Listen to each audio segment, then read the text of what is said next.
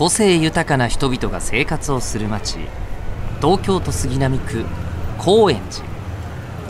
この町でひときわ個性が際立つ男がいた。名前は大黒賢治。町を知るために人を知る。人を知るために町を知る。がモットーの彼は今日も町の相談屋として多くの人の言葉に耳を傾ける。さて今日はどんな井戸端会議が行われるのでしょうか？高円。寺ハイパー井戸端レディオ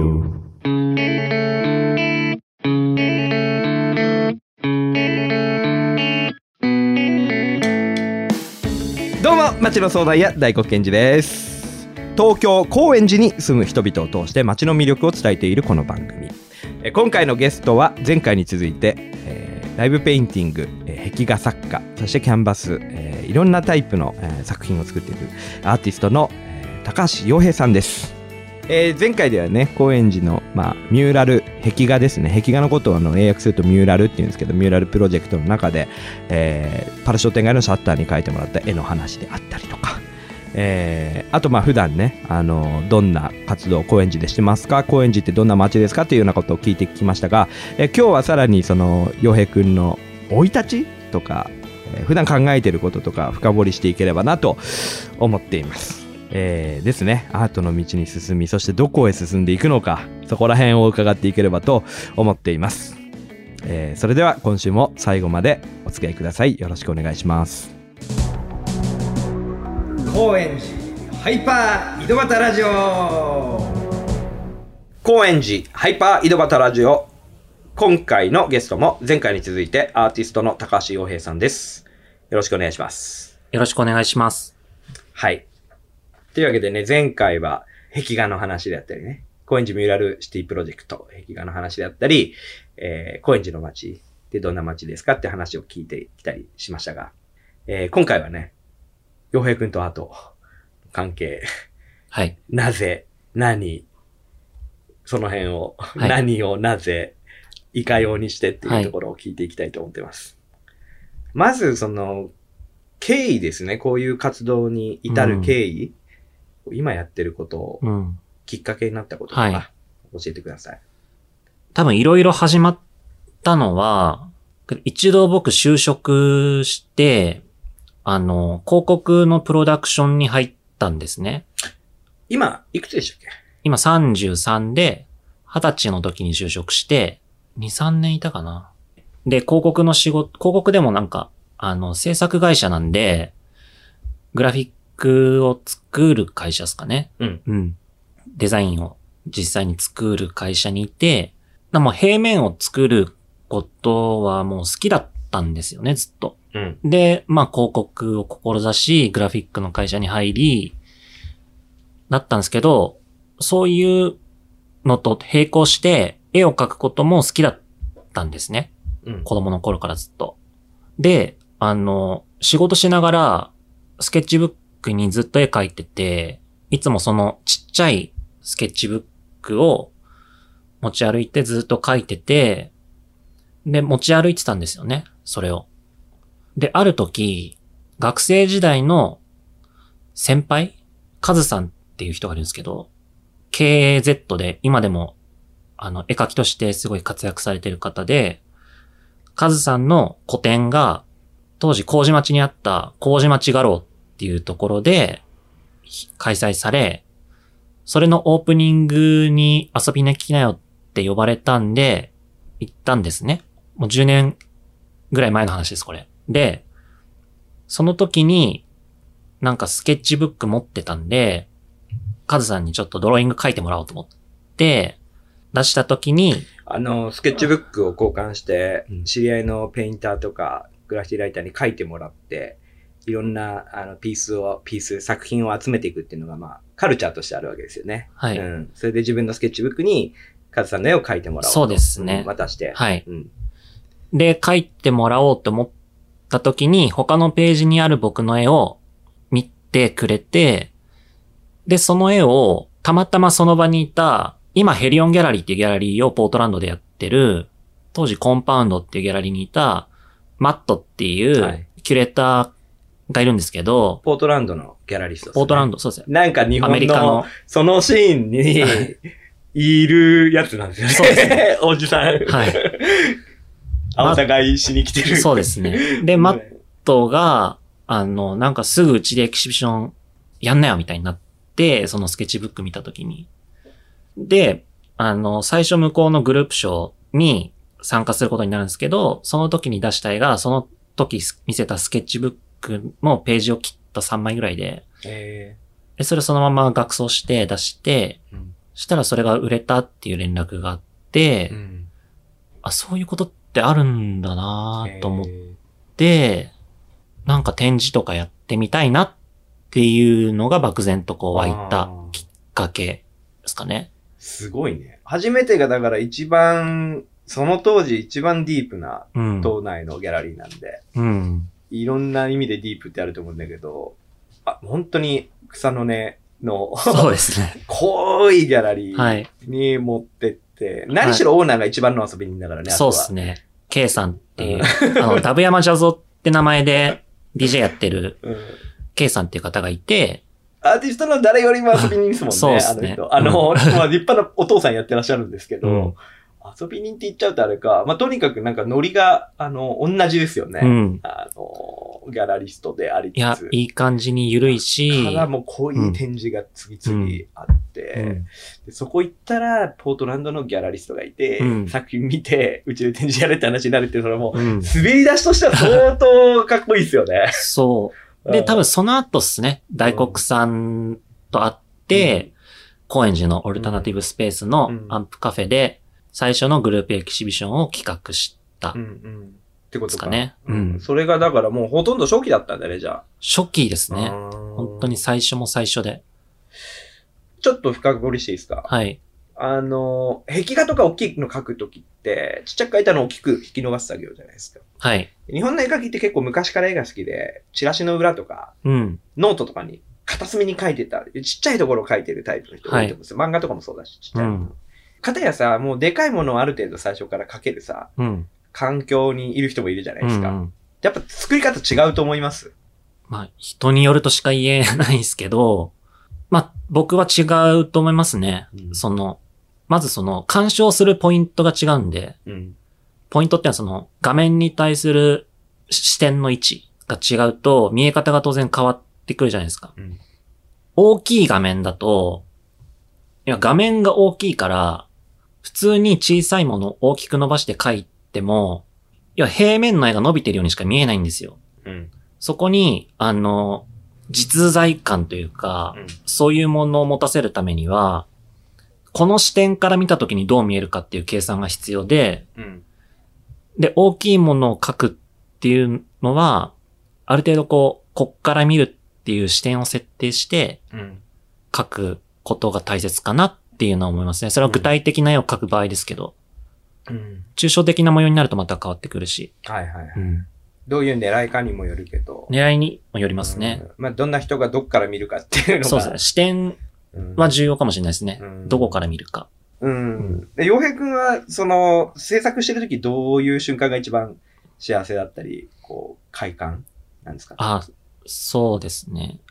最近は、いいストロークが生まれた時。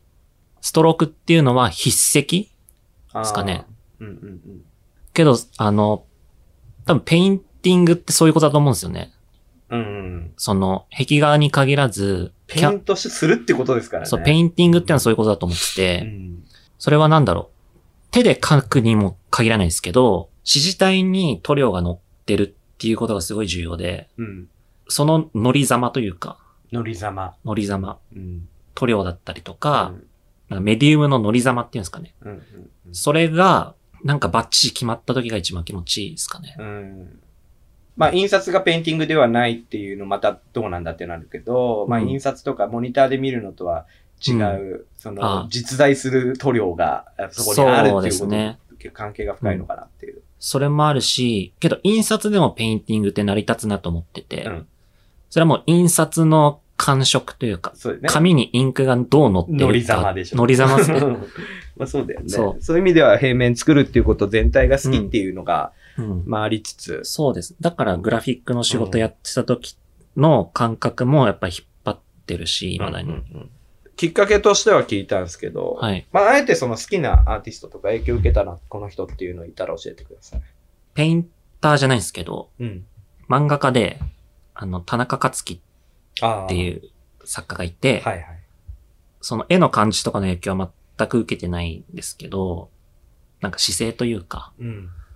その人が作るものだったり、あの、発言だったり、そういうのをすごい影響を受けてますね、僕は。うん。そうですね。はい。今後やってみたいこと、作家として、もしくはまあ、高円寺に生きるうん。人としてなのかな、この番組での質問という意味で言うと。こういう作品僕がやりたいことっていうか、まあ、ちょいちょいやって、小出しにはしてるんですけど、新しいテーマの作品をどんどん作っていきたいなっていうのはあって、うんそれは、あの、焚き火の絵？そうですね。うん焚き火の絵を今描いてて、叱るべきタイミングでうん。発表したいなと思ってますね。うん。焚き火、うん。なんか、思い入れがあるんですか、焚き火。まあちっちゃい頃から、キャンプとか好きで、焚き火ってすごい好きなんですよね。何が好きかっていうと、あの、何もしないをしてる感じうん。ひ薪が、こう、ゆっくり炭化して燃えてって、それを見てるだけなんですけど、すごいこう、満たされた状態になるっていうか、で、火を見てるんだけど、見てないみたいな感じですかね。うん。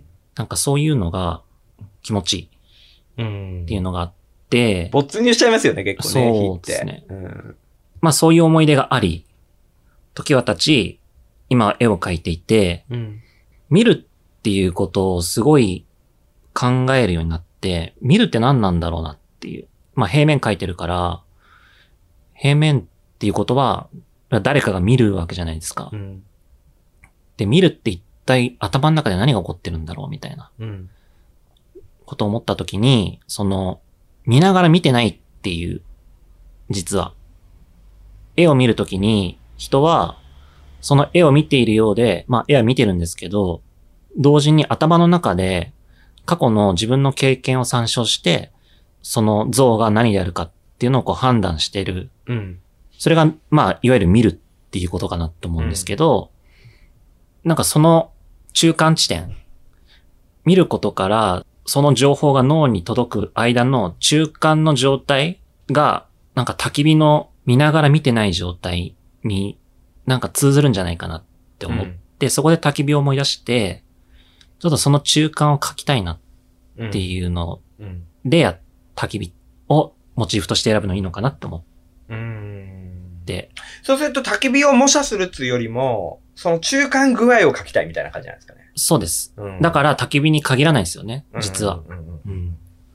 例えばその、夜の濃い、なんか茂みみたいなものとか、湖の風に揺れた表面だったりとか、まあ風に揺れた湖の表面の絵を一番イメージしやすいのが、あの、福田平八郎っていう日本画家のさざ波っていう絵なんですけど、うんなんかあれもこう、見るとも言えない、なんだろう、中間をすごい描いてる絵だなと思って、なんかそういうことを、いや、現代を生きる僕がやったらどうなるのかなっていう。うんそうですねう。ん。現代的な風景の中にその過程を感じるものとかがまた見つかったら、自然現象だけじゃなくても面白そうだし。そあの、ちょっと、もうちょっと聞いてみたいんだけど、はい鑑賞されることっていうのはその中に意識あるんですか？作品を書くこと。ありますね。うん。結局人が見なければそれは作品とは言えないんじゃないかなっていう。そうすると結構そのせめぎ合い難しくないですか？見られる作品っていうことと、その中間具合を書きたいっていう、まあなんあ、えっと、その人の脳の中でそれが起こればいいんですよね。うん。うん。じゃあむしろその見られる人の視点を意識しながら書いてるのか。見られる人の視点、そうですね。うん。まあその中の一人に僕もいますけど。うん。うん。なんとなく、うん。あとはまあ絵見てもらってですね。そうですねあそういうことなのかなっていうのが。うんまあ、その、パッと見焚き火なのこれって。言われたら、あ、焚き火なんだ。あ、なるほどね。ってぐらいの感じですよね。そうですね、うん曖昧な状態ですね。うんうんうんうん。だから動物のモチーフ描いてる時から、ある程度その、バシってキャラクターとして一匹置くとかっていうよりはこ群れだっう、たりとか、ね、なんか入り組んだ構図。うんだあの、高円寺の沢のメガネ店のシャッターも同じような考え方で、まあ、作ってはいますね。なんか今書いてるその焚き火とかね、その兆しが、うん。それテーマとしてはか兆しがあるのかなっていう感じがしそうまですね。。考え方は同じで、それの、まだまだ、こう、若い目目の状態だったのが、あのシャッターの絵ですかね。はい。今、高円寺は？4年目とか5年目ぐらい、5年目ぐらいか。そうなると、割と。いや今3年経ったばっかですかね。経ったばっか。うん。どうですか、高円寺ライフは。は、石を投げれば友達に当たるっていう感じですかね。狭いっすね。まあ、それが良くもあり悪くもありですけど、散歩してれば絶対誰かと遭遇するそうしで、すね。なんか安心感はありますね。うんそういう意味で。なんか困った時に、いつでも駆け込めるポイントがいっぱいあったりとか。なんかあの、内と外を自分の家と自分の家のドドアの外っていう風にうん。聞いてる人にとっては結構疲れるかもしれないなとも思うんですよ。うんうん。外だと思ってんのにめちゃめちゃ人に絡まれるっていうか、はいはい距離を取れないうん。近さがみたいな。だからもうその境界線をそ大きくするしかないなと思ってるんですよね。もう全部うちっていうことにしちゃえば、うんこんないいとこないぞって思うんですけどね。そうですね。だからお出かけするときはちょっとこう、高円寺の外に出るっていう。感じですかね。街中をお出かけだと思うといろいろ大変なことになりますよね。街中はそうですうね。んリビングっすよね。ね、うんそこの開き直りができると、その高円寺が沼だとかいうネガティブな言い方を、うん。ね、そこなし沼だっていうネガティブな言い方をされるけど、まあ家だし当然じゃないみたいな、うん。いね、そういう感覚なんですけどね、僕は。や、それでいいうんいいと思いますよ。うんうん。じゃあ最後に、もう一つ、ゲストの方みんなにお聞きしてるんですけど、まあ相談屋っていう、あのことで、えー活動してますんで、はいラジオの中でもこう相談内容がもしあればうん。お伺いしたいなと思うんですけど、あーどうですか？そうですね。有名になるにはどうしたらいいですかね？それは、なんだろう、やりたいことをやる時間がたくさん欲しいんですよね。うんいや制作する時間だったりとか。だからその、なんかここ、ほんと、2、3日で思ってることは、有名になりたいな、うん。一回。認知されれば、それだけ何か可能性は増えるんだろうなっていうのがあって、まあ割とやりたいことは頭の中で明確なんですけど、それをこう実現するパワーみたいなものを得るためにはどうしたらいいのかっていう、それは有名になることかな、うん。一個思います、なるほどねうん。うんまず僕はあの自分が思う有名具合になったことがないんですよ。うんこのぐらい有名になれたらいいだろうなと思う有名さに届いたことがないので、うんまあ一緒に仮説として考えるっていう話だと思うんだけど、まずやっぱり自分の制作物が、えーみんなが喜ぶ、マジョリティに引っかかるものじゃない人であればあるほど、えー難しいことだと思うんですよ。こだわりが出ちゃうんで。うん。でも、優先順位とか順番の問題なので、やっぱり割り切りですよね。一つは。だからいろいろな側面の自分を受け入れる覚悟があるかだと思うんですよ。一、個の自分だけだと、やっぱこれは絶対ないっていうともないしになっちゃうんだけど、こういう自分も持ってるけど、この過程の中では今はこの自分もうん。顔として持ってよしと。うん。で、それだけやっぱりその本質に戻った時の自分に自信を持ってないといけないと思うし、結構褒められると嬉しいんで流されちゃったりもするじゃないですか。うんだから有名になる過程で違う感じになっちゃう人も、はいはいはい。まあ、いて、それは進化なのかもしれないけど、僕はやっぱり戻ってくる自分がいないと、うん。その、うち、売り出していくことにうん、精神的にめちゃめちゃストレスがかかるような気がするんで、なんかそういうふうにいろんな自分を立てて、うん。で、そのキャラクターを使い分けていくみたいなことと、もう超リアリスティックに言うと、うんやっぱタブー、タブーに触れることって、うん。やっぱり求心力があると思ってて、その、めちゃめちゃ容姿が美しいとか、うん。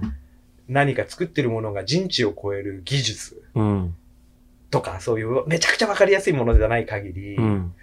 タブーをいかに上手にうん。情報の中に取り込むかってう。いうんところはやっぱり、まあ天然でそのね、バカッターみたいなのをやってる人たちは、割と天然でそれをうん。求めてやってるんだと思うんだけど、展示企画とか見てても、やっぱり芸術関係の展示企画だと、うん。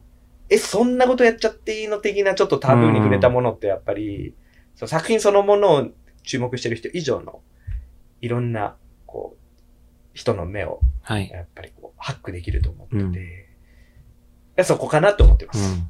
うん。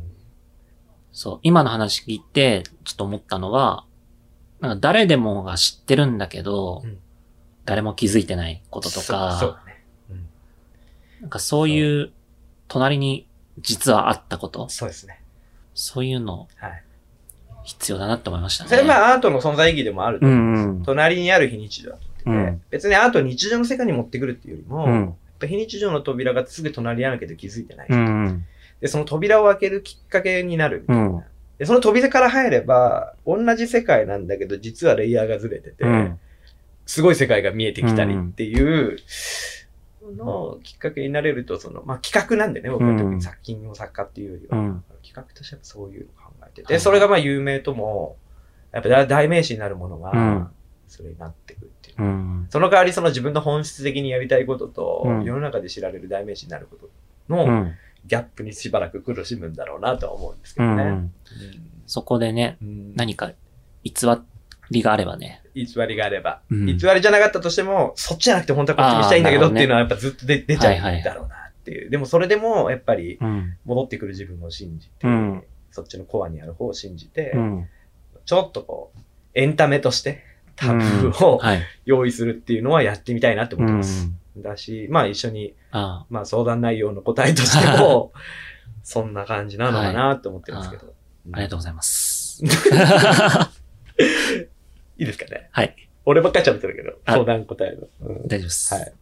はい。それでは今日もあっという間にお時間になってしまいました。本日のゲストはアーティストの高橋洋平さんでした。どうもありがとうございました。ありがとうございました。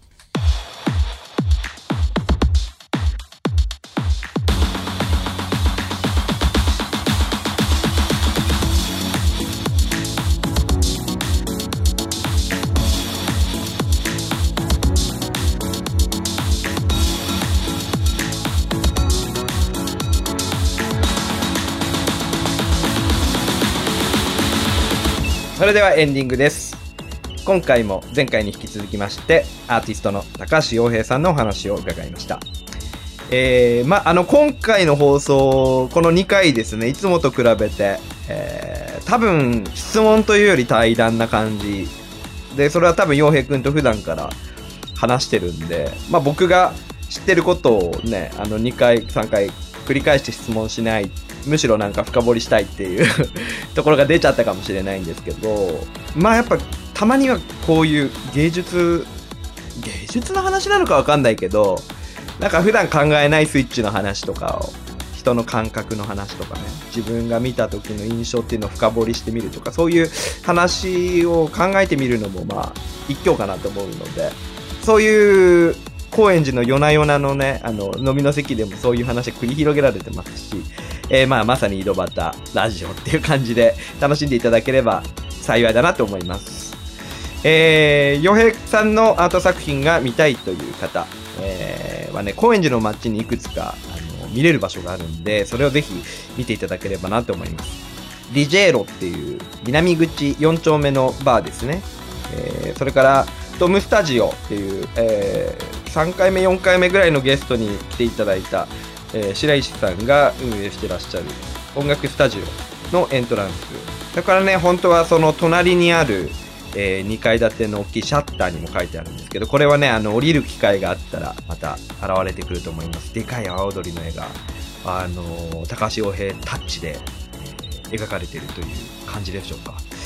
えーそれからまああの街中で時々ねエキシビジョンがあったり作品を持ってる人が飾ってる店なんかもあると思うんで、えーまあなんかネットで検索して、あのー名前と照らし合わせて作品こんな作品なんだなっていうのをちょっとあの知っていただけるとこのハイパー井戸端ラジオとしてもちょっとやりがいがあったかなと思うんでぜひ調べてみてください。えーというわけでね、えー今回の高橋さんのお話を、洋平くんのお話をちょっと一句に、えーまとめてみました。ドドンと。音を消し、街を散歩する男。爆発の火種を仕掛けるアートの仕事人。ということでね、あの、静かなんですけど本人は。でもこう着実にこの未来に何か火をつけるようなきっかけを結果的に仕掛けていっていく。まあ、職人気質なところもあるんでね、洋平君は。なんか仕事人っていう呼び方をしてみました。というわけでね、こう街の火種を探してみてください。